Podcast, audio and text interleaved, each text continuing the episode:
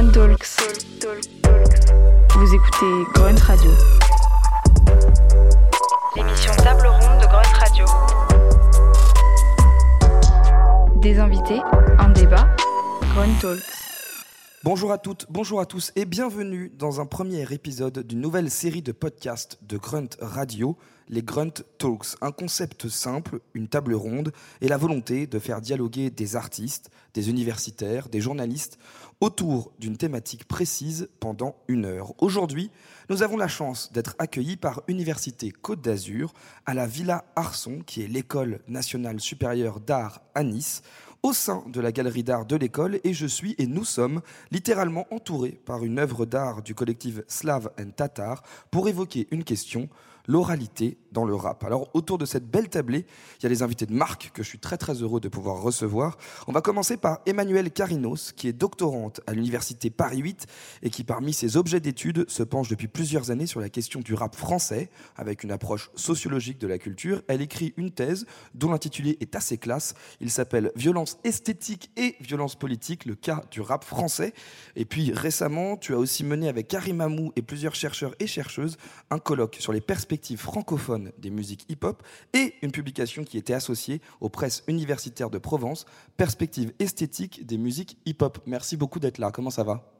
Ça va très bien, merci pour l'invitation. Je suis hyper content, ça me fait hyper plaisir. J'aime beaucoup cette, cette tablée, on va passer un, un, joli moment. On a aussi la chance d'avoir Julie Mention Vaquier, qui est docteur en musicologie, spécialiste des popular music. Ça m'a permis de tester un peu mon anglais, c'est une bonne nouvelle.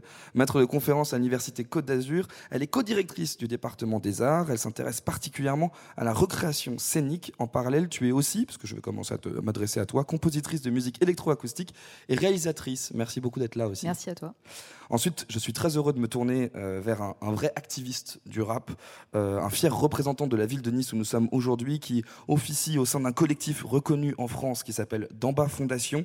Tu as des années et des années de rap et de pratique en France comme à l'international, et je le dis, tu es activiste parce que tu participes aussi au partage de cette culture, à l'idée d'éduquer les nouvelles générations, à, à, transmettre en fait ce savoir et cet art. On a la chance d'avoir Gak avec nous. Merci beaucoup d'être là, ça fait très plaisir. Merci pour l'invitation, que de compliments. Bah attends, c'est normal, tu la mérites. Moi je suis comme ça, je suis pas avare en compliments.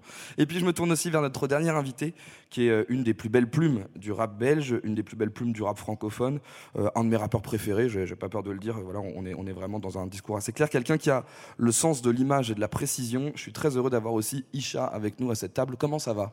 Très bien, merci. Et merci pour l'invitation. Je suis toujours... Euh très intéressé quand il s'agit de parler de rap et de bah culture. Ça, on va se faire plaisir. Merci à tous. On va se faire plaisir. On va parler de rap en effet, parce que on va parler ensemble autour de cette table euh, d'une question qui est la question de l'oralité dans le rap. Euh, le rap, c'est vraiment un art. On, on, se distingue par ses rimes, on se distingue par euh, par son flow notamment, qui est un terme un peu compliqué à définir, qui qualifie, on va dire très rapidement la la richesse et la variété de la scansion, du rythme et du débit d'un rappeur. Et donc le rap est un art oral par essence, et on va tenter de le questionner en plusieurs étapes de sa création. On va commencer par parler justement de la question de de l'écriture d'une certaine manière, mais je vais vraiment mettre des guillemets à ce terme écriture. On va aussi se poser la question de l'enregistrement en studio jusqu'à la scène, parce que ces trois axes sont très importants. Donc il y a axe 1, écriture, axe 2, le studio, l'enregistrement et la scène. Et si je, je commence du coup cette, cette, conférence, on va dire, en tout cas ce podcast, par cette question de mettre des guillemets sur la question de l'écriture, c'est que c'est un peu un des thèmes qu'on avait envie d'aborder euh, dans cette réflexion qu'on va avoir ensemble. C'est l'idée de la question d'une écriture orale dans le rap, parce qu'on parle toujours des rappeurs en disant ah, il s'est distingué parce qu'il a une plume de ouf. Par exemple, moi j'ai commencé en disant, même pour j'ai dit, ah, c'est une plume incroyable. Il y a cette question de l'écriture, et pourtant, l'écriture en rap ne fait sens que de l'heure qu'on l'entend, qu'elle est rappée, qu'elle est donc transformée en un art oral, oralisé. Et là-dessus, bah, je pense qu'on peut commencer à, en discuter avec, toi sur la question de l'oralité et de l'écriture orale du rap, avec toi, Emmanuel, euh, parce que je crois que c'est des questions qui ont, qui ont beaucoup accompagné un peu tes travaux. Pourquoi est-ce qu'on doit parler immédiatement d'écriture orale? Pourquoi est-ce qu'on a posé même la question de l'écriture finalement dans le rap? Il euh, y a deux choses en fait. La première, c'est que les approches esthétiques en termes général du rap et des musiques hip-hop en France, euh, ça a été euh, longtemps le parent pauvre en fait des recherches académiques sur le sujet. C'est-à-dire qu'on s'est d'abord intéressé au rap comme outil d'exploration exotique de problèmes publics, genre les banlieues et tout, donc très peu comme un art. Et à partir du moment où on a essayé de le considérer enfin comme un art, la première prise pour des universitaires, euh, notamment, mais pas que, pour des journalistes aussi, des gens en fait qui sont informés un peu par ce qu'on appelle la raison graphique, donc euh, l'importance de l'écrit, tout ça. Ça a été le texte. Et donc on a limité les potentialités esthétiques qui étaient hyper variées du rap alors que c'est un genre musical, au texte. Et ça, évidemment, c'est lié bah, à une histoire euh, française bien particulière où l'institution littéraire occupe une place euh, importante, notamment dans la légitimation euh, de musique populaire. Et parce que je pense que ça concerne pas que le rap, il y a un article d'un sociologue qui s'appelle Antoine Aignon qui parle d'une fâcheuse distribution où il explique que bah, les musiques savantes, donc la musique classique, tout ça, a le droit à une analyse en termes esthétiques et qui n'est pas réduite au texte. Euh, mais vraiment en termes de musique. Et les musiques populaires, donc euh, y compris le rap, elles vont plutôt être analysées sous l'angle social, etc. Et une fois, oui, qu'on a dit ah non, quand même, il va falloir s'intéresser à ça euh, d'un point de vue artistique, c'est essentiellement passé du côté du texte. On a réduit ça au texte, alors que bah, les potentialités esthétiques du rap sont hyper variées et elles passent notamment parce que un universitaire a appelé l'écriture de la voix c'est-à-dire pas seulement écrire d'un point de vue du texte, euh, mais aussi euh, écrire en termes de placement, de jeu sur l'intonation, sur le grain de la voix, euh, sur le beat, etc. Enfin voilà. Donc ça veut dire qu'en gros, on, a manqué de grille d'analyse de cette musique, où euh, d'abord on a essayé de l'analyser que d'un point de vue euh, sociétal, dirons-nous au sens large, en disant bon bah super, on a trouvé en fait des représentants de choses qu'on ne connaît pas, et on a posé cette première grille. Et ensuite, en gros, c'est comme si les, universitaires avaient imprimé des textes et les avaient lus pour les analyser, plutôt que de se poser la question d'écouter les morceaux. C'est en fait, il n'y a jamais eu donc le prisme de l'écoute pour essayer de comprendre cette musique. Oui, exactement. C'est ce que un, Paul Zumthor, euh, qui est un universitaire qui a écrit sur la poésie orale, appelle euh, l'antique tendance à sacraliser la lettre. C'est-à-dire que pour légitimer le rap, on s'est dit il va falloir le rapprocher à quelque chose qu'on connaît, euh, en tout cas dans le monde universitaire, qui était bah, la forme de la poésie écrite, parce que c'était plus facile pour les universitaires de l'aborder de cette manière. Et vu que le rap en gros, avait un déficit de légitimité artistique dans la société française à ce moment, on s'est dit la comparaison avec l'écrit nous permet de le légitimer et donc de s'y intéresser. Mais très tôt, les premières approches académiques et esthétiques ont quand même dit bon, on s'intéresse au texte, mais bien sûr, on est au courant que c'est euh, pour reprendre Verlaine, de la musique avant toute chose, etc. Mais ils n'en tiraient pas les conclusions. C'est arrivé après. Donc il y a une, presque une volonté de, de, de, réhabiliter cet art-là par la question du texte, en disant comme ça, on peut l'ancrer dans une grande tradition littéraire française, et on se dit, euh, au moins, on a trouvé une solution pour essayer de le comprendre. Oui, c'est ça. C'est l'importance de l'institution littéraire française euh, qui explique, je pense, euh, en grande partie ce prisme par, par la textualisation. Ce qui est intéressant, c'est qu'on pourrait peut-être faire un parallèle, du coup, à la manière dont les musiques populaires au sens large ont aussi été, euh, euh, comprises au moment où elles sont arrivées. C'est-à-dire qu'on a voulu peut-être comparer bêtement la country, je sais pas, le rock avec la musique classique, avec les musiques savantes, pour essayer de comprendre comment ça marchait? Oui, en fait, euh, les musiques populaires ont souffert un petit peu de, la, première comparaison qu'on a faite, c'est-à-dire qu'on a dit, ben tiens, c'est de la musique, on va la comparer avec la musique savante, c'est-à-dire ce les outils que les universitaires musicologues avaient. Ça, ça, on a souffert de ça dès les années 40, en fait, avec Adorno. Il y en a eu d'autres après dans les années 60. Euh, et, du coup, on n'était pas sur les mêmes critères esthétiques du tout, euh, ni même sur les mêmes modes de création. Euh, et, donc, du coup, forcément, on n'arrivait pas à des choses qui étaient probantes. Et donc, la deuxième chose vers laquelle on s'est tourné aussi dans les musiques populaires, et eh bien justement, c'est la question du texte aussi. C'était une façon de légitimer, par exemple, Bob Dylan. Les premières, les premières choses qui ont été faites sur lui, c'était des analyses de texte. Euh, les Beatles aussi d'ailleurs au passage. D'accord. Obladi euh, Oblada donc est analysé comme un texte. Voilà. Et c'est vrai que ça pose la question euh, de l'interprétation en fait, de, qu'est-ce qui fait, enfin qu'est-ce qui fait texte vraiment, c'est-à-dire ce lien entre musique, texte et interprétation. On ne peut pas enlever les trois choses, en fait, c'est impossible. Mhm. mais ça, c'est arrivé beaucoup plus tard. C'est-à-dire qu'en fait, l'analyse des musiques populaires, en musicologie, là je parle, hein, euh, c'est dans les années 80 euh, qu'on a que les premières, vraiment, euh, premières études qui ont été faites à ce propos-là. En tant que musique-musique, c'est-à-dire qu'on se posait vraiment la question de la musique. Oui, c'est ça. Comment ça marchait Qu'est-ce qui était Quels critères d'analyse on pouvait mettre en place, etc. Avant ça, ben, on a eu la, donc la, question de la comparaison, la littérature, et après, c'est devenu un objet principalement sociologique et qui pouvait expliquer des des choses plutôt politiques. Ça, ça m'intrigue parce que l'exemple, on- ça vient ce qu'on va prendre tout de suite une digression du rap, mais le- vous, avez, vous avez tout de suite parlé de, on a tout de suite parlé de, de Bob Dylan et même aujourd'hui, alors que c'est une figure de la, de la musique pop au sens large depuis très longtemps, on sent encore une volonté de le légitimer d'un point de vue littéraire, c'est-à-dire qu'il a récemment reçu, été couronné aussi pour son écriture par des prix littéraires, donc il y a même encore cette volonté de dire, plutôt que de créer une nouvelle catégorie, on préfère lui dire, bon, on va quand même dire qu'il écrit hyper bien, et donc du coup on lui donne un prix littéraire, comme quoi il y a quand même toujours cette frontière qui n'arrive pas vraiment à être résolue, quoi. Ah oui, non, non, c'est sûr. Et même la place qu'a euh, l'é- l'étude de la musique populaire euh, dans l'université est toujours encore conquérir. C'est bien, il faut parler de conquête, surtout en ce moment. Je pense que le terme conquête est très important. Euh, ce qui est intéressant, c'est qu'autour de cette table, on a donc des rappeurs, c'est-à-dire qu'on a vraiment la chance d'avoir des gens qui écrivent euh, du rap, ou en tout cas, qui, on va se demander comment justement vous écrivez le rap. Parce que la question qu'on a envie de se poser quand on parle de tout ça, c'est vous qui pratiquez cet art, comment est-ce, qu'on, est-ce que vous écrivez un texte de rap? Vous, vous l'écrivez tout de suite euh, avec. La mélodie dans la tête avec le flow ou est-ce que parfois vous écrivez un texte et vous dites c'est pas grave je vais le mettre en rythme après ça me paraît impossible il faut trouver le rythme tout de suite pour trouver une bonne phase qui commence dans cette passe des Isha? Merci. Euh, je pense qu'il y a un peu des deux. On- Moi, personnellement, je choisis mon approche en fonction de, de la musique, de la prod.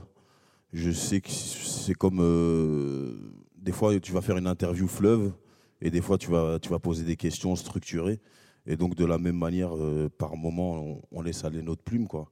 Et des fois, les refrains, c'est beaucoup plus simple d'avoir une mélodie et puis de mettre les mots par après. Mais moi, en ce qui me concerne, c'est d'abord le texte.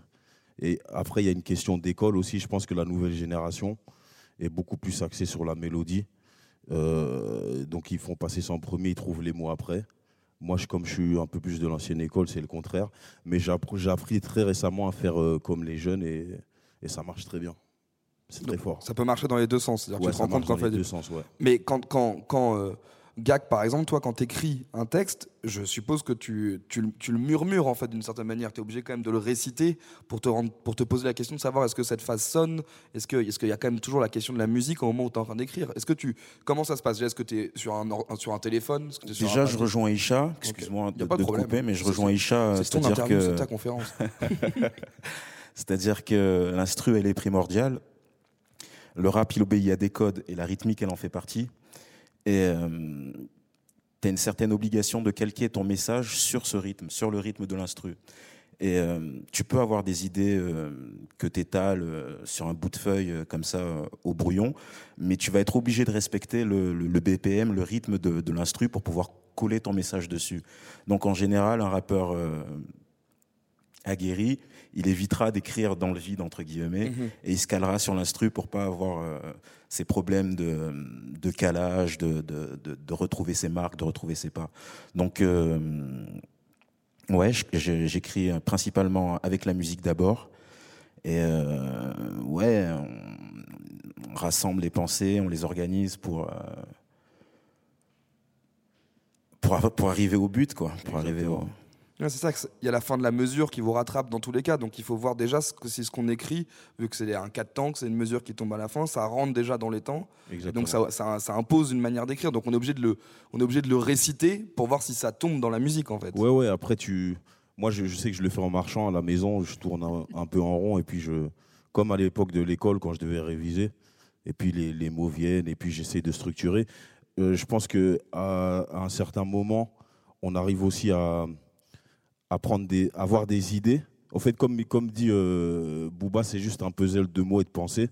Mais c'est clairement ça, c'est que on va prendre plein de pensées qu'on peut avoir eues dans le mois ou dans l'enfance, et puis essayer de toutes les lier avec des mots, quoi. Donc moi, souvent, je pourrais avoir un calepin, je l'ai dans ma tête, mais je pourrais avoir un calepin avec euh, plein de citations, plein, plein d'idées, et puis après, je vais trouver le moyen de les lier. Mais est-ce que parfois, du coup, quand il y a des idées ou des, phases qui vous viennent et que vous les confrontez à la musique, vous vous rendez compte qu'en fait, elles ne sont pas exploitables, on peut pas la garder parce que justement, elles sonnent pas. Et qu'on se dit, bah du coup, je peux pas la mettre à l'oral. Ça arrive, ça arrive souvent. Mais euh, on a tendance à, s'acharner en général, à essayer de la faire rentrer par tous les moyens, à, travailler, à biseauter, à, essayer de jouer avec les temps, avec euh, la respiration, qui compte souvent comme un temps, et puis toutes ces petites astuces pour pouvoir, euh, pour pouvoir être en temps et en heure et, avoir la rime à l'endroit exact. Quoi. Et, quand on a des idées, justement, et euh, moi je me pose la question aussi de la manière de les transformer en mots et ensuite de les transformer en, en voix d'une certaine manière, la langue, euh, qui est la langue française que vous utilisez tous les deux pour rapper, elle, elle doit être assez intéressante parce que on a évidemment, je pense que vous êtes tous les deux euh, issus d'une grande culture du rap euh, qui vient des États-Unis. Euh, je sais, je connais notamment la passion que tu as pour New York et, l'école de New York, Isha, etc.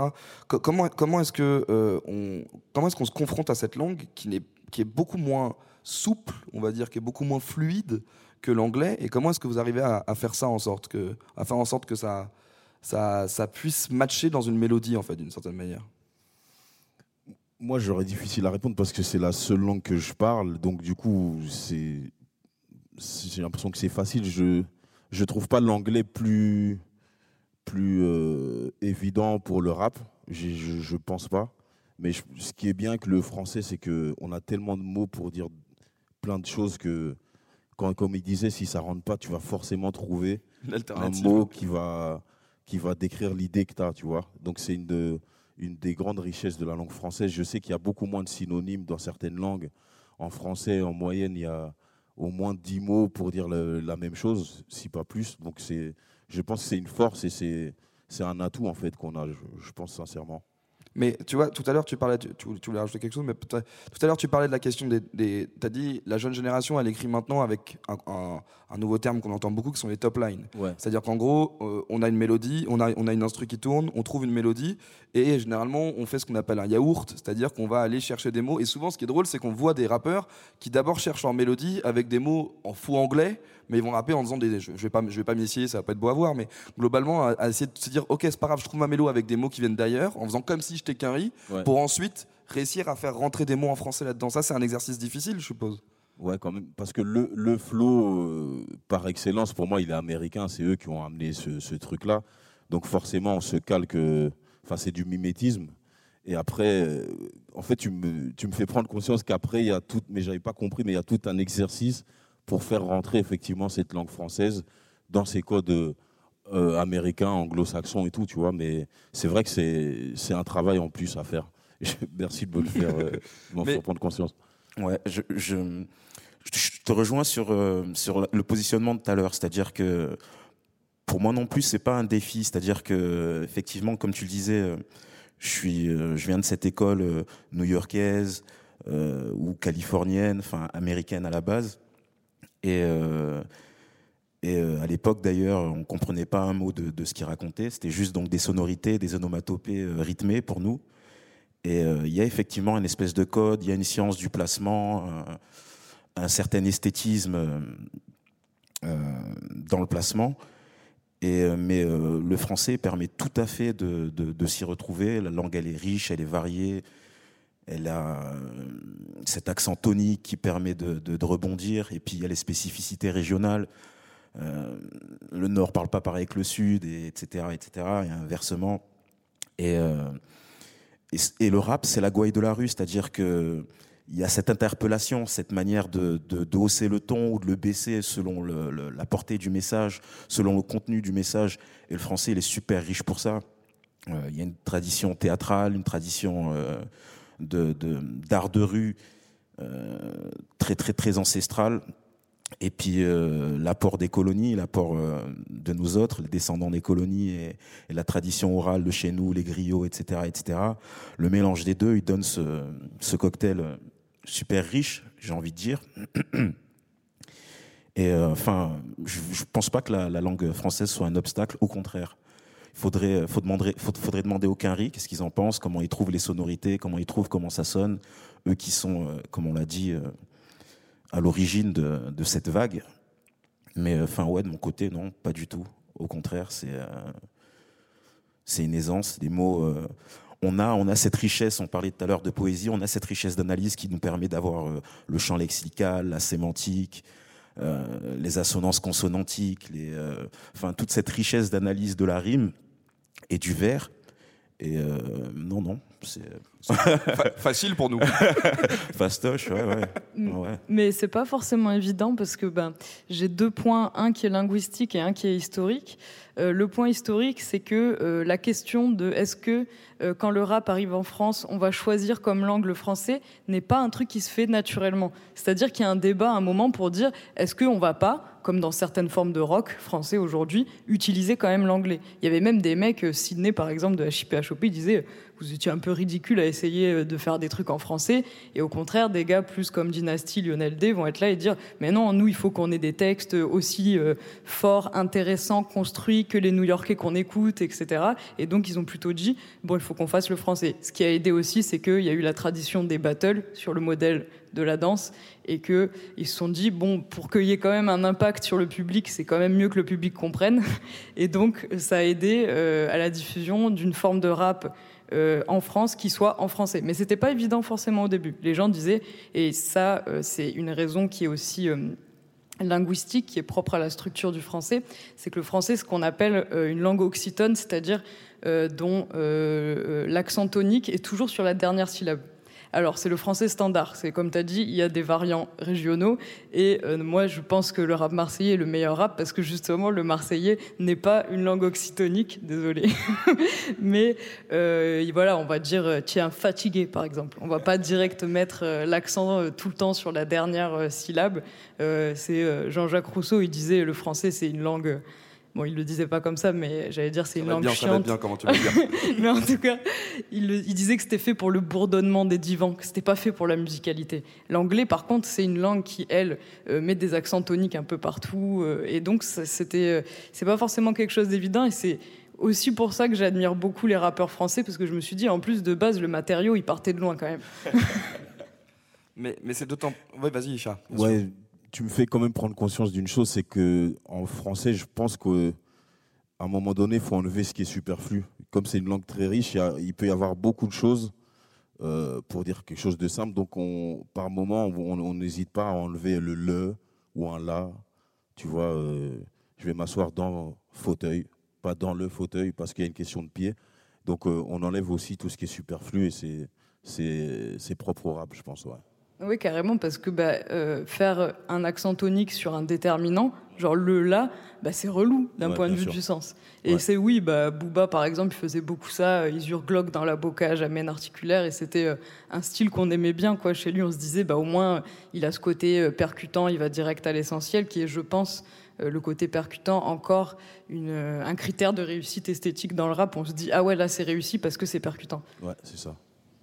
Après, euh, ben, par exemple, dans la chanson française, il y a aussi la question de l'accentuation pour un sens différent. Oui. Si on prend Brassens, par exemple, euh, lui a beaucoup joué sur ces questions d'accentuation pour faire passer un message subliminal euh, par-dessous. Bon, Brassens d'autres, hein, mais euh, c'est des choses qui, qui se retrouvent assez aussi. Donc. Mais c'est vrai que je- je- je me- ça me fait réfléchir aussi, mais il y avait aussi, il y a aussi une technique, et je sais pas si vous l'employez vous en tant que rappeur, mais ça me fait penser moi par exemple à Danny Dan quand il fait des Timberlanders rime mélangeur, et que du coup ici il peut complètement inverser la grammaire pour tenter de trouver une autre manière de faire rebondir les mots. Donc en fait, il y a aussi une forme de liberté en se disant, si justement comme la musique doit primer, Mm. on peut se dire tant pis pour la langue, tant pis si elle respecte pas les codes, et on doit justement la réinventer pour qu'elle rentre dans nos carcans à nous. C'est d'abord le, d'abord le style, d'abord le message et après la formule, on va dire. Je pense que c'est ça. C'est, ça vient après. Et c'est pour ça, euh, c'est dans. euh, Faut que les règles grammaticales, je sais pas quoi. Il y a, il y a, euh, avec Oxmo, il y a un mec qui fait une faute de grammaire exprès, tu vois, pour que ça rime. Et ce, je sais plus, c'est. C'est Jean Jass, non? Ah, je sais. Beaux-Arts, le célèbre Beaux-Arts. Je sais plus c'est quoi la phase, mais c'est une rime en. Bref, et il suit la rime, mais il te fait comprendre que fuck les, les règles grammaticales parce que l'important c'est que ça rime Mhm. juste avant. Et c'est vraiment le meilleur exemple. Et c'est pour ça que pour certains euh, des universitaires ou quoi, ça peut être une abomination de malmener la langue française comme ça. Mais nous, on a l'impression de la rendre encore plus riche, quoi. Mais je crois que tu as raison, parce qu'il y a même des, des mots qui changent euh, au, au fil du temps. C'est-à-dire que le peuple, il se les approprie, il les prononce d'une autre manière, et au final, on garde la manière de prononcer euh, du peuple. Je vais, bon, ça n'a pas grand-chose à voir, mais regarde Remontada, par exemple, qui est rentré dans le, dans le dictionnaire euh, français. ouais, ouais, carrément. À force d'utilisation. Dès qu'on peut humilier les euh, Parisiens, vous le faites hein, quand même. hein. C'est vraiment, vraiment hyper pratique. Non, mais c'est, moi j'aime bien aussi, j'aimerais bien revenir très rapidement parce que j'ai, beaucoup euh, aimé ce que tu as évoqué sur la question aussi d'une tradition orale qui pouvait aussi découler des griots. C'est vrai que on pourrait faire aussi un raccourci à dire que le rap vient forcément euh, d'une culture d'abord, enfin qui viendrait des États-Unis, mais il y a aussi dans cette culture aussi euh, qui est associée au rap français cette tradition de l'oralité qui permet aussi peut-être de se dire qu'il y avait une pratique, une, une- un- des rituels, une manière de qui font qu'on a aussi plus de facilité à se dire je veux m'approprier la langue et je vais la raconter comme je veux parce que du coup je m'offre une liberté de me dire ouais je, je dois parler, je dois raconter des histoires, je dois transmettre des histoires aussi. Ouais, encore une fois, je pense que depuis les grottes de Lascaux, on sait que les hommes, ils aiment raconter des histoires, que ce soit sur les murs ou euh, à la veillée, etc., etc. C'est une tradition, euh, j'ai envie de dire, humaine, civilisationnelle. Et, euh, et euh, je veux revenir sur le côté griot parce que c'est intéressant euh, à la source euh, aux États-Unis, qui ont été arrachés de, l'Afrique mère, qu'on a privé de leur culture, qu'on a forcé à apprendre une nouvelle langue, etc.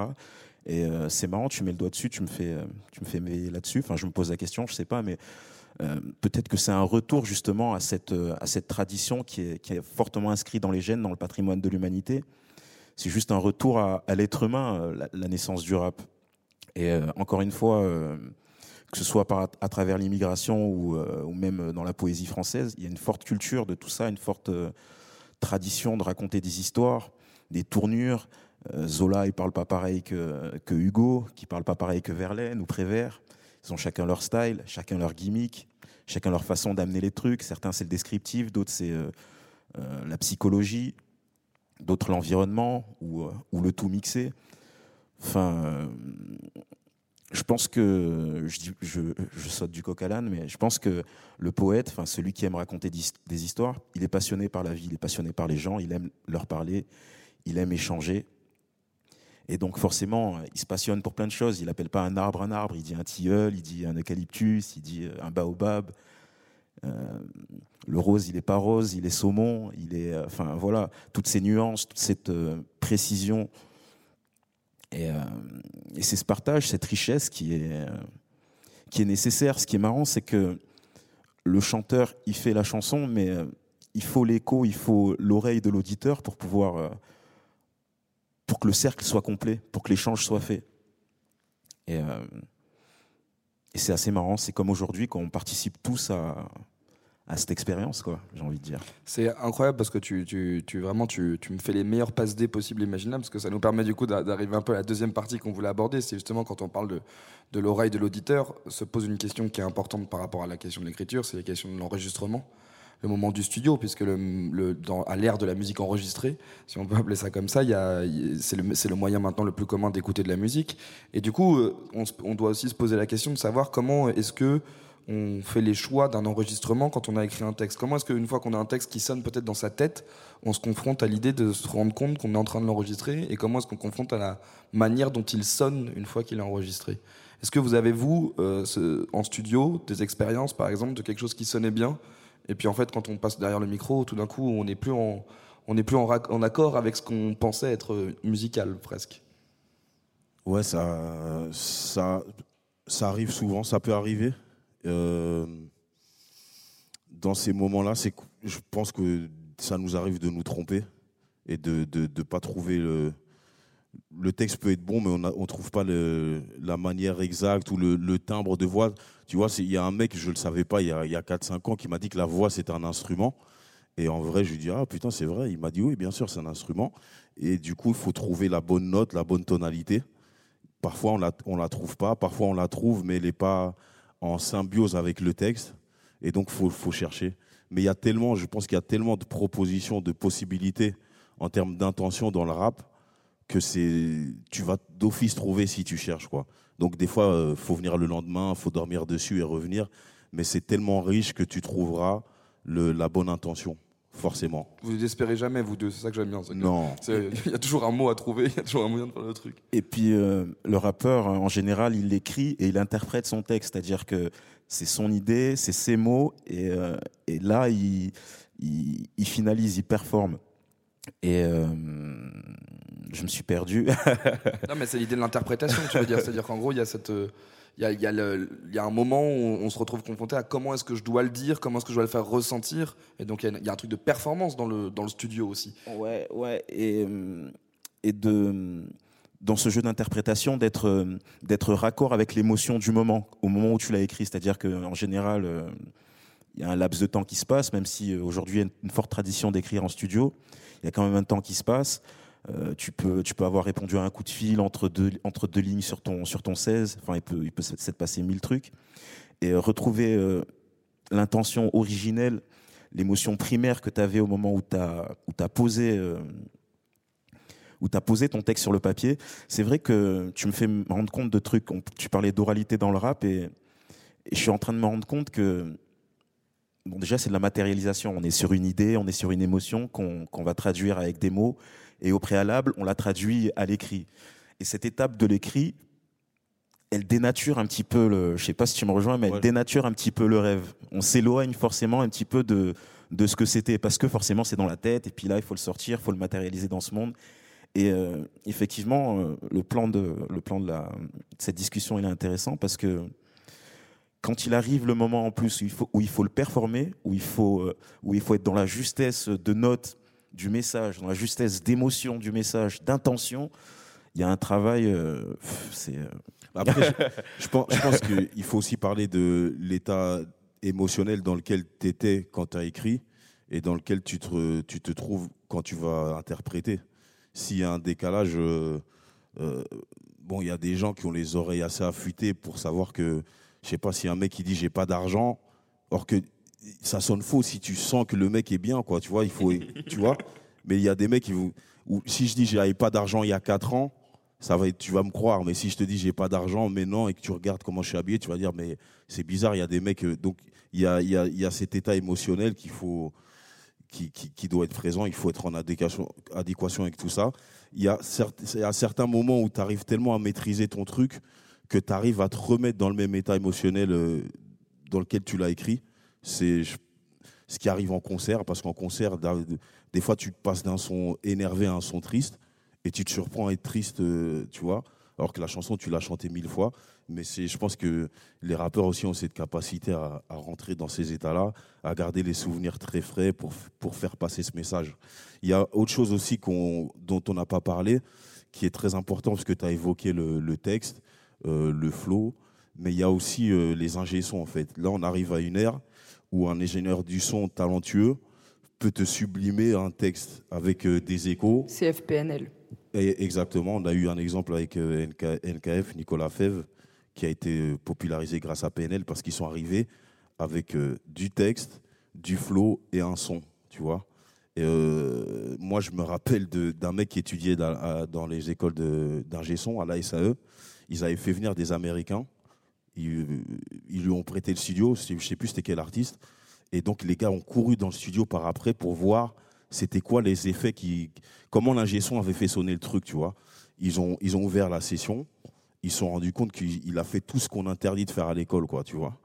Euh, ils ont dit à leur prof, mais attends, mais regarde, il a fait ça, ça sature et tout. Mais peu importe, en fait, il n'y a pas de règle. L'important, c'est comment ça sonne. Donc, euh, je pense que ça a aussi une importance. Je, me permets de. Parce que tout ce que tu racontes là par rapport à la, à la prise de son, c'est intéressant. C'est parce que tu as aussi une anecdote où euh, parfois tu dois faire des sacrifices, justement, où tu dis les artifices du studio ne pourront pas faire revivre un moment d'une émotion d'écriture. Et toi, par exemple, il y a un morceau en particulier où je crois que tu as essayé de le réenregistrer et finalement tu as gardé une voix témoin Ouais. parce que tu t'es dit, en fait, je pourrais pas retrouver cette, cette intensité que j'avais à ce moment-là. Tu peux rappeler quel morceau et comment ça s'est passé? C'est euh, La vie augmente, c'est le premier morceau de la trilogie que j'ai sorti. Et donc, je travaillais avec Vince Anao. euh, Enfin, c'est lui qui avait fait la prod et c'est quelqu'un euh, qui a la particularité d'être très. euh, c'est tout est mathématique avec lui. Dès qu'il t'explique un truc, il y a une timeline où il t'explique tout le morceau comment. Et donc, il voulait. C'est un des mecs, un des rares mecs avec Giorgio qui, quand tu fais un feat avec lui, ils veulent vérifier ce que tu as écrit, tu vois, pour être sûr. Donc le mec il me dit ouais il adorait cet instru donc il m'a dit j'aimerais bien que tu montres ce que tu as écrit va en cabine essaye et donc je le fais mais euh, limite en je me dis pas que c'est cette prise là qui va être dans l'album. Je le fais avec une espèce de nonchalance et tout. Mais il se passe quand même un truc en studio. Parce qu'en fait il m'a mis à nu. Tu vois moi je, normalement j'enregistre dans mon coin tout seul. Mais là je me suis retrouvé à dire des trucs hyper intimes devant des mecs. Donc il y a eu une espèce de tension dans dans ma voix. J'ai essayé 20 fois de la reproduire au propre avec un bon réglage, impossible. Tu vois? Donc, c'est, je pense que la musique, l'art en général, c'est un, un truc du moment, quoi, tu vois? Mais après, il faut apprendre à savoir comment déclencher ce moment, comment se rappeler de ce moment et comment en profiter et le rendre euh, accessible à tout le monde et à tout moment. Ouais, carrément, je suis complètement d'accord. Il y a un espèce de, truc qui rejoint la performance du sportif, c'est-à-dire euh, euh, reproduire un geste, s'habituer à le reproduire, même si c'est un geste où, par définition, tu te sublimes, où tu, tu, te sors de ta position de confort, où tu te sors de, de toi-même, j'ai envie de dire. Et c'est assez dingue, c'est assez dingue. Et, excuse-moi, je et je voulais revenir sur l'ingé son aussi, euh, dans cette recherche de, de, de justesse, de, de, de vérité. C'est vrai que le, le rôle de l'ingé son, il est, il est prédominant, c'est-à-dire ne serait-ce que que les conditions d'enregistrement dès le début, tu vois, juste l'équilibre entre la musique et ta voix euh, avant la, la, la, prise, je sais pas si ça te met en confiance ou pas? Direct. Ouais. Tu sais euh, quel souffle tu peux doser, comment tu peux envoyer ou pas, euh, et ça, ça a pas de prix, quoi. C'est euh, ces questions justement de, phonographie, de, manière d'enregistrer, etc. Dans, les études de musicologie, je suppose que c'est un sujet qui doit être très important et où, il y a de plus en plus d'études qui doivent être associées à ce genre de questions, de, de bien se sentir de ce rapport à l'enregistrement. Comment, comment est-ce qu'on analyse ça justement? Oui, alors ben, les musiques pop, c'est des musiques euh, phonographiques en fait, c'est-à-dire que c'est des musiques d'enregistrement. Donc l'outil studio est hyper important et il y a tout un tas de paramètres qu'on appelle les paramètres technologiques, donc qui, euh, sont les effets, euh, tout ce qu'on peut faire sur le timbre, euh, sur l'espace, tout ce qui concerne le mixage en fait, et les réenregistrements qu'on peut faire, les effets sur la voix, etc., etc., les doublures éventuellement. Et ben justement, par rapport à ça, moi, ça m'intéresserait que vous nous dites un peu euh, qu'est-ce que vous faites éventuellement vous comme choix sur vos voix? Bah, moi, je suis plutôt vieille école, donc c'est assez simple. Une petite réverbe euh, sympa pour, euh, pour plus de brillance. Ensuite, euh, je fais des bacs, euh, c'est-à-dire euh, des mots en appui sur, sur des, sur des mots-clés, en général en stéréo. Et puis une troisième piste d'ambiance ou de d'autres mots que je souligne, mais d'une autre manière. Quoi. Et, celle-là, elle est mono, donc centrale.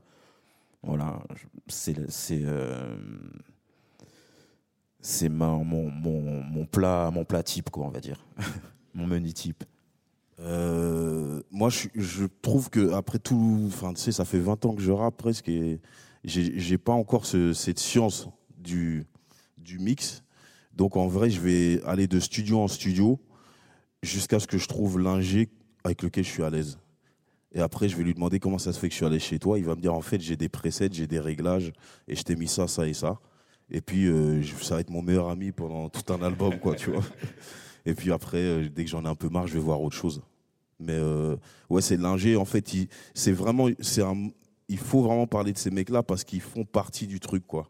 Quand tu as un groupe, euh, que ce soit IAM, euh, tous ces groupes-là, ouais, il faut savoir que l'ingé, c'est un membre du groupe et je pense qu'il il faut à juste titre le considérer comme ça. Donc euh, moi, c'est en fonction de l'ingé et de ce qu'il inspire. Et après, il y a une question de micro. Des fois, tu peux aller dans un studio, tu fais oh, t'entends ta voix, c'est incroyable. Tu dis mais c'est quoi? Il me dit ah ben ça c'est. même tes pensées des fois. Tu vois le micro, le micro de Colors. Je suis allé chez Colors, j'ai fait Colors, j'ai dit mais qu'est-ce que c'est que ce micro? Il m'a dit, je sais plus c'était quoi le prix du micro. Il m'a dit en fait tout tout Colors c'est ce micro là quoi, tu vois. Donc euh, voilà sur, euh, cette, question de l'enregistrement et pour revenir aussi au texte et à la manière dont on choisit d'enregistrer un texte en studio. Euh, alors là, je, vais peut-être me tromper moi de terme parce que vous, vous vous rendez bien compte que je suis moyennement rappeur, mais je crois qu'il y a un terme qu'on emploie pour euh, des techniques d'enregistrement qui sont de pas enregistrer tout le couplet d'un coup, mais faire ce qu'on appelle des drops, c'est-à-dire enregistrer euh, phase après phase, euh, deux mesures, deux mesures, puis deux mesures. Là, en, pure technique d'enregistrement, qu'est-ce que qu'est-ce que ça vous permet Et est-ce que c'est quelque chose que vous aimez faire Et si jamais vous voulez le faire, pourquoi vous le faites Ou si vous le faites pas, pourquoi vous le faites pas? Alors, euh, moi, je préfère ne pas y avoir recours, ou le moins possible. Alors, déjà, il faut retracer le parcours. J'ai commencé la musique, enfin le rap en 91. À l'époque, c'était les multipistes. C'était du théâtre, c'est-à-dire que c'était du one-shot, pas le droit à l'erreur tu te gourres, euh, faut tout recommencer, etc., etc. Donc j'ai appris comme ça cette rigueur, ce, cette manière drastique d'enregistrer, euh, collé au tempo. Et, euh, et donc, c'est comme ça que je diffuse mon émotion. Ça conditionne mon écriture, la manière dont je répartis le souffle sur l'ensemble du couplet.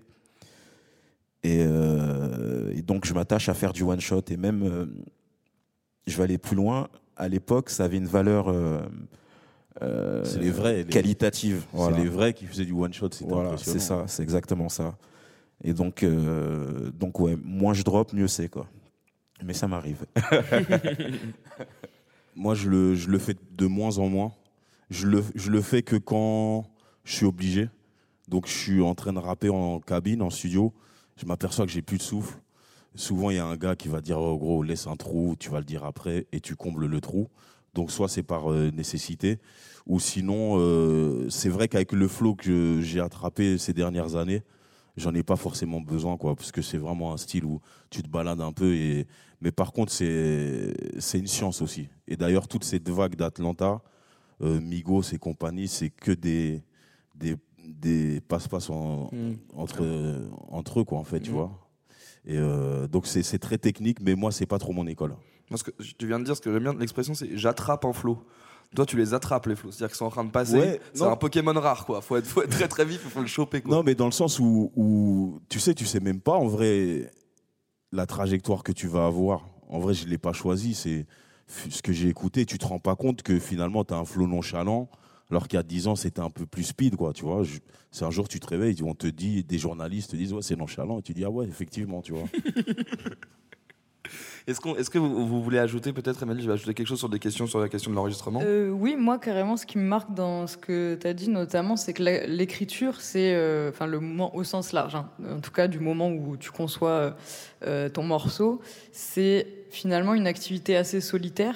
Et euh, ce que je voulais savoir, c'est le moment où vous arrivez en studio, est-ce qu'il y a un rôle des gens qui sont quand même autour du fait que vous deviez extérioriser quelque chose qui à la base est une activité très euh, intime dans euh, dans bah ouais, la manière dont vous le faites? Est-ce qu'il y a quelqu'un qui arrive et qui vous dit ah là ça tue vraiment et on sent que ouais ok c'est réussi? Ou c'est quelque chose qui, qui qui interagit pas je sais pas. Donc, tu demandes si, si on nous dirige, en gros, si on. Ouais est-ce que ça joue euh, les interactions en studio dans euh, la production d'un- d'une activité qui à la base est hyper euh, intime et solitaire? Ouais, moi, je, j'ai tendance. Moi, j'aime bien bosser avec l'ingé. Tu vois, donc ça va pas trop être mes potes à côté, mais juste mon lien avec l'ingé. Et j'ai tendance à leur demander leur, leur avis et, et à, à écouter leurs conseils et à remettre en question mon, mon truc, tu vois. Et j'ai horreur des, des ingés qui disent Ouais, ça tue, ça tue, ouais, ouais, toujours oui, oui, oui. Mais frère, à un moment, tu dis C'est pas possible. T'as pas une critique, un truc que j'aurais pu mieux faire? Et puis, tu as les ingés qui te disent Ouais, là, c'est la mauvaise note. Là, tu es un peu moins juste. Là, tu as bafouillé parce que tu n'entends pas toujours, tu vois. Tu es dans le feu de l'action. Des fois, c'est tu rentres à la maison, t'as- tu dis J'ai bafouillé, mais comment ça se fait que personne ne me l'a dit, tu vois? Et euh, donc, euh, c'est bien d'avoir un ingé très attentif, mais encore une fois, c'est un, un travail d'équipe, quoi. Parce que je sais justement, on parlait euh, de, cette pratique d'écrire en studio qui, moi, me paraît impossible parce que je me dis, mais non, t'as besoin d'être concentré, je sais pas, pour écrire. Et en fait, je vois, je fais déjà plein d'observations en studio où je vois euh, plutôt des jeunes, hein, la jeune génération, qui euh, disent, ils m'ont dit une phrase un jour, ils m'ont dit, c'est ça la magie du studio, c'est que tout le monde se met à créer. Et en fait, c'est vrai que eux, ils étaient en train d'écrire comme ça, ils faisaient leur top line, ils, écrivaient un peu leurs trucs, ils grattaient sur leur téléphone. Et à un moment, je sais pas, euh, ils, commencent à nous faire un truc. Et même moi, je commençais à interagir avec eux alors que j'étais juste censée observer ce qui se passait. Et euh, ils ont dit, ah bah ouais, ce que t'as dit, on va le mettre et tout. Et au final, le morceau, par la magie du studio, un peu, c'est devenu un truc un peu plus collectif. Et des fois, je me demande, est-ce que c'est pas un problème dans la mesure où l'écriture, enfin, c'est la vision d'un rappeur. Moi, c'est marrant que tu parles de ça parce que ça m'est arrivé depuis un mois. Donc, on produit aussi des, jeunes. Et je leur dis toujours, écrivez à la maison, arrivez pas comme des touristes ou, tu sais, il a un bout de texte et puis il y a un yaourt et puis. Et, euh, ils me disaient toujours non. Et en fait, j'ai essayé il y a pas longtemps. Mais franchement, j'étais surpris, en fait, tu vois.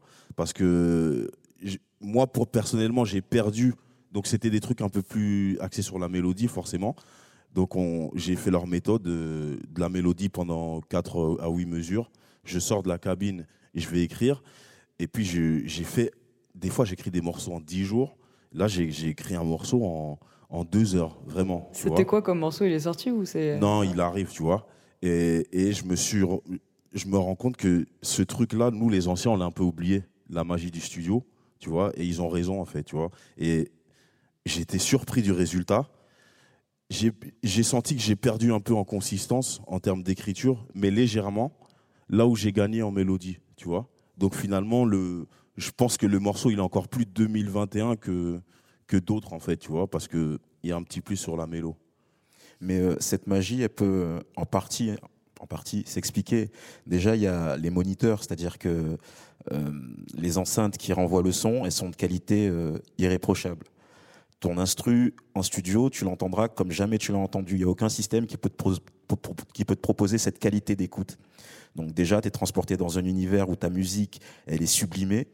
Et euh, il n'y a plus qu'à, quoi, T'es pas, à la maison, quoi. T'es dans le vaisseau C'est directement. ça, c'est ça. T'es en mission, euh, ça tire, il y a les lasers, c'est... Et ouais. Oui, je me rappelle avoir écouté en avance l'EP d'A- d'Aketo euh, dans du coup le studio où il y avait donc euh, Madisum, son, son beatmaker. Et c'est vrai que le son était tellement ouf et on était tous concentrés sur ça que je me suis dit dans cette période où c'est vrai on a tendance à écouter de la musique euh, en prenant les transports, en allant loin, en se concentrant pas du tout. Le studio c'est vraiment un moment waouh, on prend vraiment la conscience de, la qualité sonore en fait de ce qui se passe et euh, forcément j'ai eu un très très bon euh, comment dire avis sur euh, sur le d'Aketo que j'aurais peut-être pas eu aussi bon si je l'avais écouté qu'après. Bon, il se trouve qu'il est très bien donc ça va, mais voilà. À- l'époque, dans, dans les cinémas, il y avait une pub où tu voyais un tigre, machin et tout. Et puis ça se terminait par, il terminait par dire l'environnement naturel du film, c'est le cinéma. Et il y a un peu cette réalité dans le studio, quoi. C'est-à-dire, euh, t'envoies le truc, c'est. euh, alors il y a toute cette étape de mix qui consiste à attraper euh, l'instru euh, piste par piste Ouais. pour les mixer, pour sublimer chaque euh, chaque son, pour euh, l'amener à à son à son à son top. Et euh, c'est comme avoir un tableau et, euh, et en plus choisir une expo quoi et, et en plus choisir le lieu où tu vas l'exposer et en plus avoir la lumière adéquate enfin c'est il n'y a pas mieux quoi même en concert je, je, suis- je vais peut-être briser une réalité pour euh, pour les gens mais jamais en concert tu auras une qualité euh, de son euh, comparable à celle que tu as en studio Du quoi. studio, ouais, clairement. Les cinémas me manquent encore plus. l'acoustique de la pièce le enfin c'est euh, malgré dinguerie. ça, euh, t'es même pas à un quart de ce que tu peux faire en studio ouais, en termes Ouais. de qualité. Et c'est aussi euh, la, question de l'objet, par exemple, pour nous en musique populaire, euh, c'est, a été longtemps un sujet de débat, c'est-à-dire qu'on s'est toujours demandé est-ce que euh, l'objet finalement qu'on, analyse, c'est le disque, puisque c'est l'œuvre qui est fixée comme vous avez voulu le fixer en studio, ou est-ce que c'est ce que vous avez fait un peu avant, puisque la création elle est un peu avant aussi, mais au final, euh, ce qui, prévaut aujourd'hui hein, chez la plupart des musicologues, c'est quand même se dire ben, c'est une œuvre finie, c'est un produit fini, que vous avez voulu comme ça, avec tel son, avec tel mixage, etc. Donc, bah, au final, euh, c'est ça qui fait, euh, l'objet de, de l'étude, en fait. À un moment donné, on est obligé de, même, même si on est le plus perfectionniste du monde, on est obligé d'accepter qu'on peut pas être juge et parti.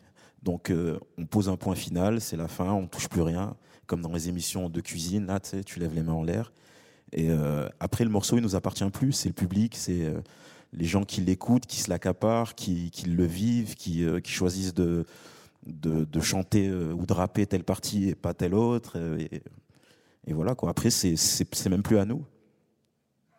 C'est même plus à nous. C'est vous qui évaluez, qui jugez, qui jaugez, qui. Mais donc, ça veut dire que même, même en, en musicologie, dans l'analyse justement de l'œuvre fixée, ce qui est intéressant, c'est que sans avoir par exemple le contexte, se dire ah bah finalement ils ont dû le rendre en urgence au mix, et donc il y a peut-être pas l'intention de l'artiste en tant que tel qui dit bon bah tant pis, il y a un tant pis, mais il faut que ce soit. C'est quand même ça qui prévaut en tant que en tant qu'œuvre, et c'est ça qui est intéressant. Oui, oui, complètement. ouais. Et on, on commence à aborder, je ne sais pas si vous voulez ajouter quelque chose sur la question du studio, encore une fois, parce qu'évidemment, le but, c'est que tout le monde puisse... euh, Mais on commence à parler justement, tu as commencé à évoquer la scène. Et c'est intéressant parce que c'est un peu le troisième temps aussi de ce qu'on voulait évoquer. Et c'est un troisième temps où un, artiste, où un rappeur se retrouve confronté à deux choses. Il se retrouve confronté à voir comment les gens réagissent à sa musique, mais voir aussi à une opportunité de réinterpréter sa musique différemment.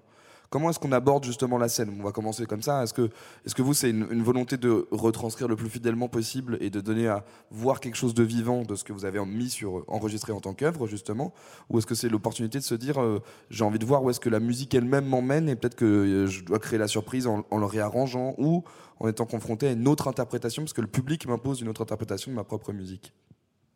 Vaste débat. Bah, déjà, j'ai envie de dire, euh, c'est l'aboutissement. C'est, euh, t'es sur la glace, tu viens de finir ta prestation, et puis tu as la note euh, des juges direct. Le, verdict, il est un peu euh, immédiat, quoi. Et, ça, ça n'a pas de prix. C'est, ton rêve que tu viens d'exposer, tu viens de te foutre à poil devant les gens, et ils te disent direct, oui, non, peut-être, j'aime pas. Et c'est une expérience totalement transcendante. Après, Moi, je, pense qu'il y a des morceaux qui. Il faut accepter qu'il y ait des morceaux qui fonctionnent pas sur scène, qui sont pas faits pour la scène. Donc, le, commencement, c'est de faire ce qu'on appelle un tracklist. Donc, qui va, qui va minuter le, le show et le structurer avec des morceaux différents. Et c'est euh, déjà de faire un tracklist cohérent. Au plus tu fais des concerts, au plus tu, tu sais les morceaux qui marchent un peu moins, ou peut-être ils marchent pas parce que tu les as mis trop tôt ou trop tard où il y a des morceaux, une fois que les gens ont, sauté, qui transpirent, ben c'est bien de, faire un truc un peu plus calme et tout. Euh, donc déjà, c'est quand même, je pense que c'est une science en, soi, tu vois, d'arriver, comme dans un film, à amener euh, les gens avec une introduction, un pic, euh, des, des intrigues, et puis boum, une explosion de fin et tout. Il y a déjà ça. Il y a le fait que ce soit une... Moi, la scène, je, suis même ému d'en parler parce que c'est des c'est vraiment. euh, Il y, a des, il y a des choses, je pense qu'un être humain, il devrait pas vivre ça, quoi, tu vois. Tu vois, chanter devant tous ces gens-là, recevoir tout cet amour et tout, c'est vraiment, vraiment une expérience euh, que je, on le vit avec Stan. Des fois, même sur scène, je le prends comme ça, ou des fois, je le regarde, on se dit waouh, tu vois. Et c'est une expérience que tu fais vivre aux gens. Mais les gens ont tendance à oublier que c'est une expérience aussi que tu vis toi euh, intensément euh, à chaque minute. Et, et c'est ça la beauté de la scène, quoi. C'est cette communion avec le public. C'est que c'est pour la, la première fois tu peux voir les visages par rapport à ce que tu dis. Quand tu le dis, tu peux voir les réactions, les sourcils foncés, les sourires, les gens outrés, choqués, tout ça. Tu peux un peu savoir. Tu peux voir des gens rigoler. Donc c'est vraiment à ce moment-là que tu peux. euh, c'est la, la fin de la boucle pour moi, tu vois. C'est avant même l'écoute du CD, c'est là que tu sais euh, si ton album va avoir du succès, s'il a eu du succès et tout. C'est ça, tu vois. Et on redé... est-ce que tu, tu- donc tu dis qu'il y a des moments où tu redécouvres des facettes de ton morceau à Ouais. cause du public qui te, où tu réalises qu'une phase a été interprétée peut-être autrement que tu ne l'avais pensé. Et donc Ouais. euh, c'est au moment où justement l'écriture oralisée ne t'appartient plus parce que c'est quand tu l'as dit que tu vois comment les gens réagissent. Ou plus, c'est plus souvent, c'est à négliger l'impact de certaines phases, tu vois, où tu te rendais pas compte que en fait c'est là, tu vois. Alors tu croyais que c'était ça, mais là personne dit rien, et puis là tu es occupé, tout le monde crie, tu vois. Et c'est là euh, où tu, tu, tu- c'est vraiment un travail un peu de scientifique, et c'est là que c'est bien d'avoir des observateurs, d'avoir un mec euh, qui est avec toi, qui observe tout ton show. C'est pour ça qu'il y a des mecs qui filment tout leur show, comme des matchs de foot, ils le regardent après, et, euh, et c'est très important pour améliorer le, la scène, quoi.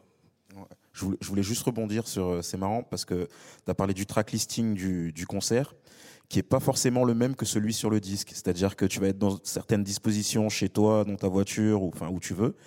Et euh, quand je vais t'amener le show, je vais te l'amener différemment. C'est euh, Ouais. c'est c'est assez spécial. C'est ça. Mais est-ce que vous amenez aussi les morceaux différemment? C'est-à-dire, euh, on en parlait euh, un petit peu tout à l'heure, c'est-à-dire, est-ce qu'il y a un moment donné, vous avez dit, bah, par exemple, les morceaux qu'on ne va pas les faire sur scène, ceux-là, mais pourquoi pas les amener avec euh, d'une autre manière, c'est-à-dire euh, avec une autre instru ou je Ouais, sais pas. c'est des techniques. Des fois, il y a des mecs qui prennent des instruments américaines pour rajouter un peu plus de, de bounce et tout. Mais euh, c'est vrai que on devrait penser à ça. Mais les Américains, ils font ça depuis très longtemps. Ils changent l'instru au milieu comme ça, et puis d'un coup, tu. Euh, J'ai oublié la question, par contre. Non, non, mais oui, c'était justement cette question de, de- du réarrangement, en fait. Ouais, mais c'est un, c'est un travail et je pense que c'est aussi un rôle, c'est d'avoir un, un, un metteur en scène, en fait, tu vois. Après, c'est pas le, tout le monde qui a le luxe de, de pouvoir un avoir un mec qui a de l'expérience dans, dans la scène et qui, à qui tu peux faire confiance parce que tu donnes quand même ton bébé à quelqu'un d'autre. Mais il y a des metteurs en scène euh, qui peuvent te donner les, les bons conseils. Ouais, mais justement aussi musicalement, c'est-à-dire te dire tiens, euh, est-ce que ce, est-ce que ce morceau-là, je l'essaierai pas sur autre chose en fait, ou avec des musiciens qui n'ont rien à voir avec ce que tu as fait, ou je sais Mais, pas. ouais, mais après, le rap, c'est. C'est un peu moins dans l'esprit du rap, quoi, tu vois. C'est moi, je suis plus dans un truc, euh, ça marche ou ça marche pas, et hop, tu vois. Et après, on verra plus tard. Je Et puis il y, a ce, il y a ce format euh, de piste, c'est-à-dire qu'on on vient avec la bande et pas, et pas le bande. Et, euh, et c'est compliqué de ré- réorganiser la musique, quoi. C'est-à-dire de, de faire une intro plus longue ou, euh, ou de changer euh, les arrangements ou de raj- rajouter une guitare ou, enfin, ou de faire un solo de batterie. En fait, tu dois retourner en studio.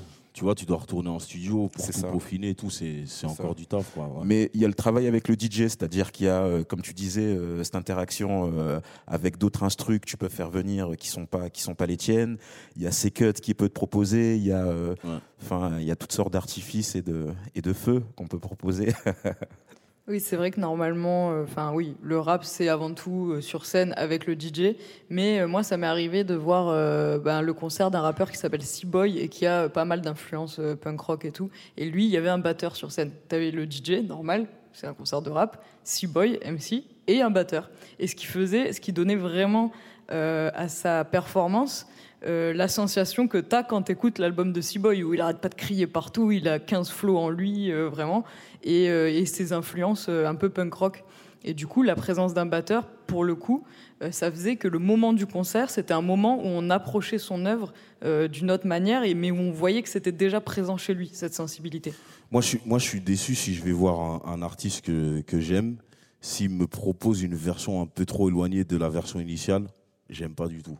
Vraiment, vraiment. donc, euh, c'est pour ça que quand, je rappe, j'essaye de, de, me rapprocher de la version du disque, mais de mettre un peu plus de relief sur certains mots, crier à certains moments, s'énerver, mettre un peu plus de passion.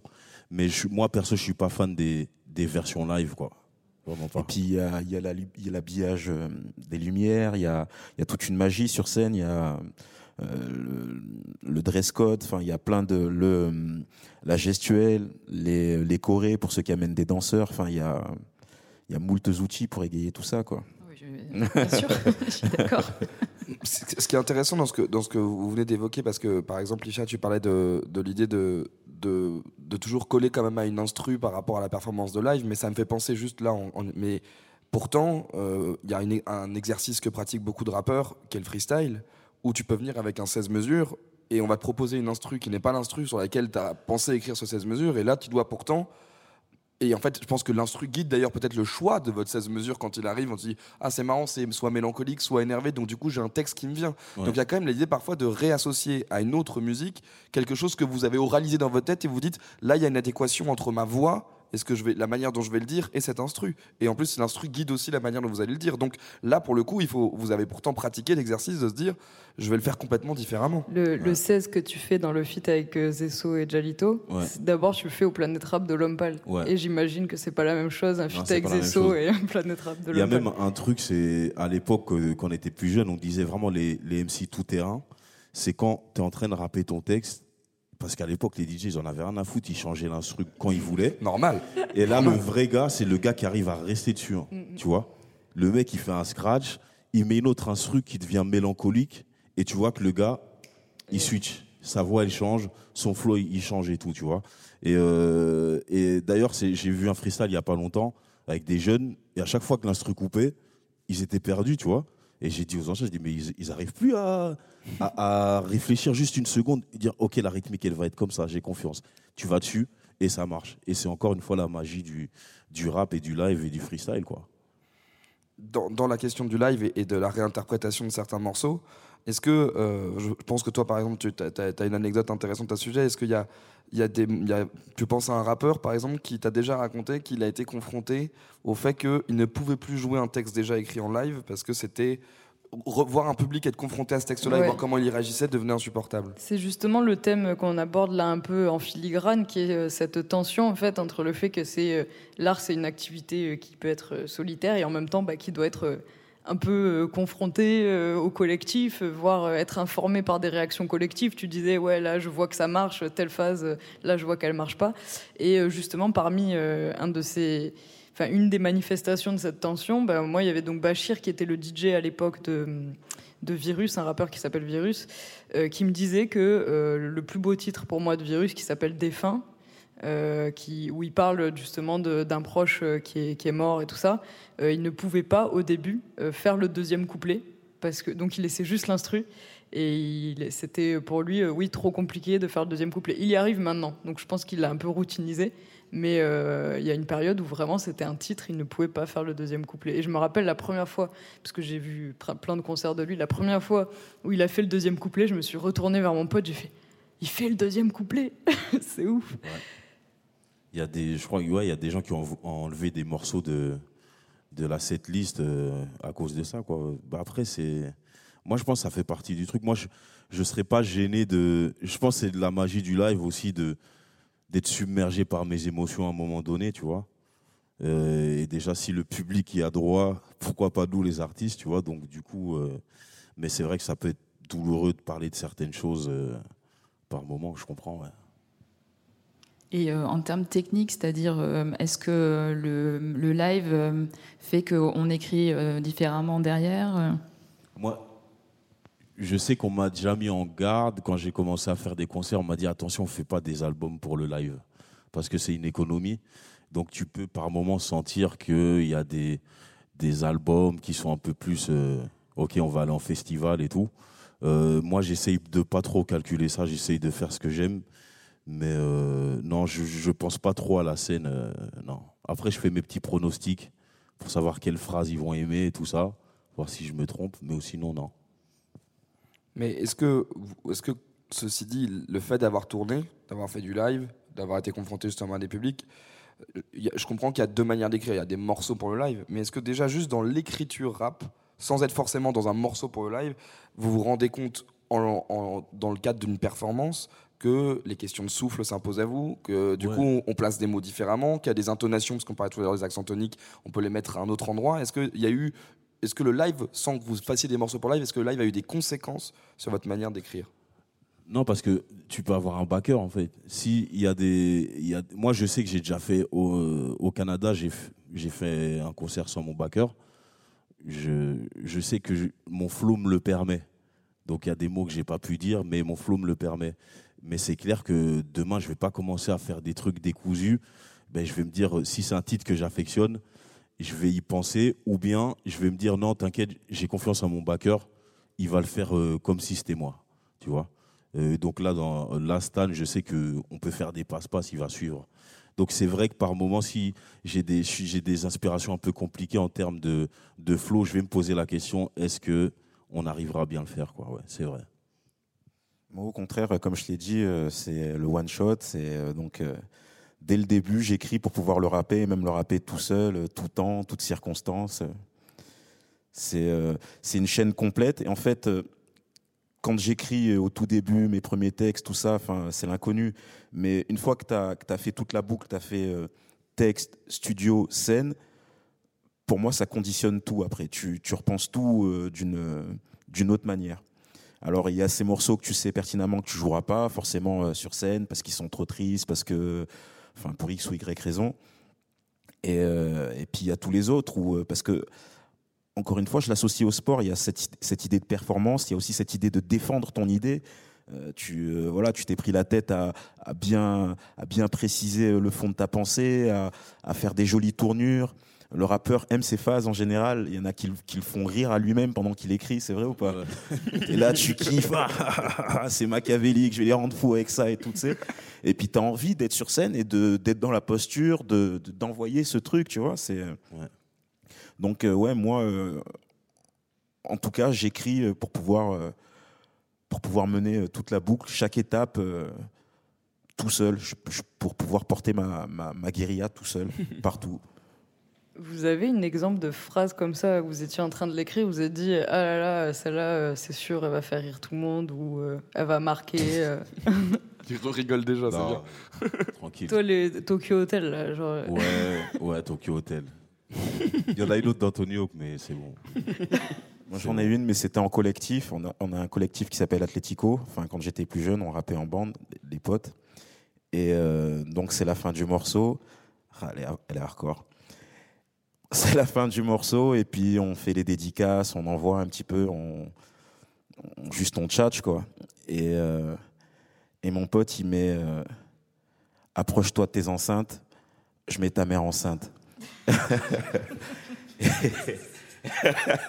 Et voilà quoi. Tout le monde mort de rire. Mais, mais par contre, je pense que moi, la vulgarité, je sais que je pense que depuis mon premier projet, j'ai fait quand même un petit effort. C'est parce que le live, je me rappelle qu'il y a certaines situations où j'ai dit cette phrase, on la dit pas. Parce qu'il y a des, parce qu'il y a des- pas, tu peux parce qu'il y a des parents, il y a Et des ouais. enfants et tout, tu vois. Et, ouais. donc, par moment, tu dis. Là, maintenant, des fois, parce que je- moi, ça me fait un peu gaulerie, tu vois. Mais des fois, je me dis, est-ce que c'est nécessaire? Est-ce que tu vas l'assumer jusqu'au bout quand tu seras sur scène? Euh, Donc, ça, comme, ça fait quand même réfléchir un peu le Moi, la je l'assume carrément plus. Ça, ce, ce- ce dont je te parle, c'était il y a 20 piges, enfin, bref, ouais, ouais. 20, 25 piges. Mais euh, aujourd'hui, je suis papa, Ouais. j'ai euh, j'ai une fille, j'ai un fils, j'ai un discours éducatif. Tu peux plus, J'ai posé les stylos not- notamment pour ça, parce que j'avais un type d'écriture, un- une façon de m'exprimer, des, des propos, des sujets, des préoccupations. qui vont pas du tout avec euh, la manière dont, dont j'éduque mes enfants. Ouais. Donc euh, j'ai dû réapprendre à écrire. à- Mm. Quand toute ta vie t'as été, je vais faire une référence un peu football, mais quand toute ta vie t'as été un peu Eric Dimeco, un peu Carlos Moser, un gros défenseur rugueux, et que tu dois te réinventer euh, en joueur fin, euh, enfin tu vois, c'est super compliqué. Mais effectivement, la langue française, elle est assez riche pour pas avoir dire euh, Ouais, merde. ou, euh, Après, Exactement. en même temps, on va pas se mentir, c'est aussi un peu pour ça qu'on aime le rap des fois, parce que ça nous fait vraiment rire et qu'on sait qu'il y a cette liberté de ton euh, qui fait Ah non, vas-y, dis les choses directement. Je me rappelle de Sadek un jour euh, dans une, une conférence, euh, Sarah Palafa, qui dit euh, Excuse-moi de le dire comme ça, donc désolé, je vais dire des choses vulgaires, mais il dit Si je dis euh, nique ta mère, c'est, ça a quand même plus d'impact que si je dis Tu peux bouger d'ici, s'il te plaît. Ouais, bien sûr. Et même, je pense à, voilà, bon, désolé encore une fois, mais bon, c'est du rap après, voilà. Vust, par exemple, c'est un génie de ça. Il a tellement de phases, euh, puisqu'on est, voilà, on est à Nice et tout, euh, dans le 06. euh, quand il dit, désolé encore une fois, mais deux doigts dans la chatte, une doigt dans le huc, je tiens les rappeurs comme une boule de bowling. Évidemment, c'est trop bien trouvé. Et ça fait partie du plaisir du rap, en vrai, on va Bien pas se mentir. C'est clair. Tout à l'heure, tu l'as dit, liberté, quoi. Parce que, parce que ça nous appartient, même si, euh, même si ça se monétise, même si ça se vend, c'est quand même nos rêves, c'est nos pensées. Et, euh, et cette liberté euh, d'expression, quoi. Appeler un chat un chat, Voilà. ou une chatte une chatte, quoi. J'ai une, toute dernière question du coup sur cette question justement de, de l'oralité et donc de la manière dont on a suivi tout le processus de la, de la mise en mots d'idées et de la manière dont on l'interprète. Est-ce que la scène est une expérience par exemple où vous êtes confronté à un public qui parfois ne suit pas votre flow? C'est-à-dire qu'en fait, l'invention que vous avez eue dans l'oralité, et tu te dis, même s'ils ont enregistré, ils- ont écouté le disque, etc., la manière dont je vais avoir le débit, la manière dont je vais interpréter à un moment T, je me rends compte qu'en fait, le reste du public est orbite dans ma manière dont moi je voulais interpréter le morceau. Attends, donc tu veux. Est-ce que, est-ce que parfois le public vous suit pas? Ils, Ouais, ils, ils sont, ils sont pas en accord avec votre flow, quoi. Ouais, clairement. Des fois, tu t'es trompé. hein. Des fois, tu crois que tu as trouvé un flot de génie, mais c'est nul. Ça arrive. Franchement, ça arrive. hein. Claro que si, carrément, ouais. Et euh, ouais, il faut. C'est là où il faut l'accepter et, et se remettre en question. Et moi, je me demandais, est-ce qu'ils font aussi des fausses notes de flow? C'est-à-dire qu'ils font des, des, des trucs où votre, la manière dont vous allez vous le, le- le- le dire, Ouais. ils n'arrivent pas à vous suivre dans le sens Ah, où, je comprends tu vois, ils- ouais, en gros, ils se plantent, quoi. Ils Ouais, sont pas ouais, avec ouais. vous, quoi. Oui, des fois, même, même en termes de flow, mais même des fois, le mot, c'est pas le même mot. Toi, tu as dit ce mot-là, il a compris un autre mot. Et le mec, pendant trois ans, il est sur ce mot-là. Et puis, un jour, tu lui dis non, j'ai pas dit ça, gros. Moi, je disais l'autre mot, tu vois. Ouais. Ça arrive. C'est encore Dans- plus marrant à sur l'écrit, ton- ça. Sur temps Qui mort. te cite et qui se gourre sur, qui se trompe sur, de- sur, sur tes lyrics, ça Ouais, c'est chaud. quoi. Moi, j'ai cru pendant super longtemps sur temps mort, c'est on peut faire des battes avec de la sueur. Je disais on peut faire des pattes avec de la sueur. Et en fait, les deux, les deux sens, ça, ça m'allait. C'était Ouais, cool. des fois, ça, ouais, des fois, ça va. Je crois qu'on on a, euh, eu un peu un suivi intégral du coup de ce qu'on voulait faire, c'est-à-dire ces trois différents axes sur lesquels on avait envie de, tous réfléchir autour de cette question de d'oralité, et de manière de transformer le texte en quelque chose qui, qui appartient à quelque chose de vocal d'une certaine manière. Euh, on va prendre le temps, évidemment, et c'est très important parce qu'on a l'occasion d'être ici et, comme on, a l'occasion d'être entouré de quelques étudiants, de se poser quelques questions. Mais je voulais, terminer cette première, euh, séquence de cette conversation et de ce podcast en vous remerciant évidemment euh, tous les quatre et toutes les quatre. il, faut, faire attention à la manière dont on le dit, mais voilà, vous, vous, vous remerciez d'avoir pris le temps de venir, de prendre le temps de parler de sujets qui sont intimes, notamment quand on est artiste et qu'on révèle la manière dont parfois l'écriture peut nous parler, de prendre le temps d'avoir de la réflexion justement avec vous deux. Donc merci infiniment euh, d'avoir pris le temps d'être avec nous pour cette première émission de cet épisode qu'on va appeler Grunt Talk. Je voulais remercier évidemment beaucoup de gens qui ont rendu tout ça possible. Euh, je pense à Sylvain Lison, qui est vice-président euh, culture de l'université. Je pense à Julien, Gartner, pardon, à Camille Brouillard, à Sarah Diop, à Maël Chabril, à toutes les équipes de Panda Events aussi qui ont rendu ça possible. Et donc, je le dis parce que je pense qu'il faut avoir une pensée très importante et je pense qu'il y a des gens qui travaillent à l'université pour les étudiants, justement, les étudiants de cette université, pour les étudiants en général en ce moment, pour l'université en ce moment, qui a besoin d'être beaucoup plus soutenue que ce qui se passe euh, dans ce quotidien que nous vivons politiquement dans ce pays. Voilà, donc c'était un, petit, un grand mot de merci de permettre ça, de rendre ça possible. Je suis très heureux et ça fait toujours très plaisir de pouvoir parler de musique avec des gens aussi brillants et intéressants que vous. C'était donc le premier épisode de Grunt Talks. Merci infiniment d'avoir pris le temps d'être avec nous. On va parler du coup avec les étudiants. On fait une petite pause et on passe à ce Q&A, comme on dit euh, dans un très mauvais anglais qui est le mien. Merci aussi à toutes les équipes de Grunt qui ont réalisé cet épisode. Voilà, c'était un plaisir, un honneur et j'ai passé un très bon moment. Donc merci infiniment. Merci. Merci. merci.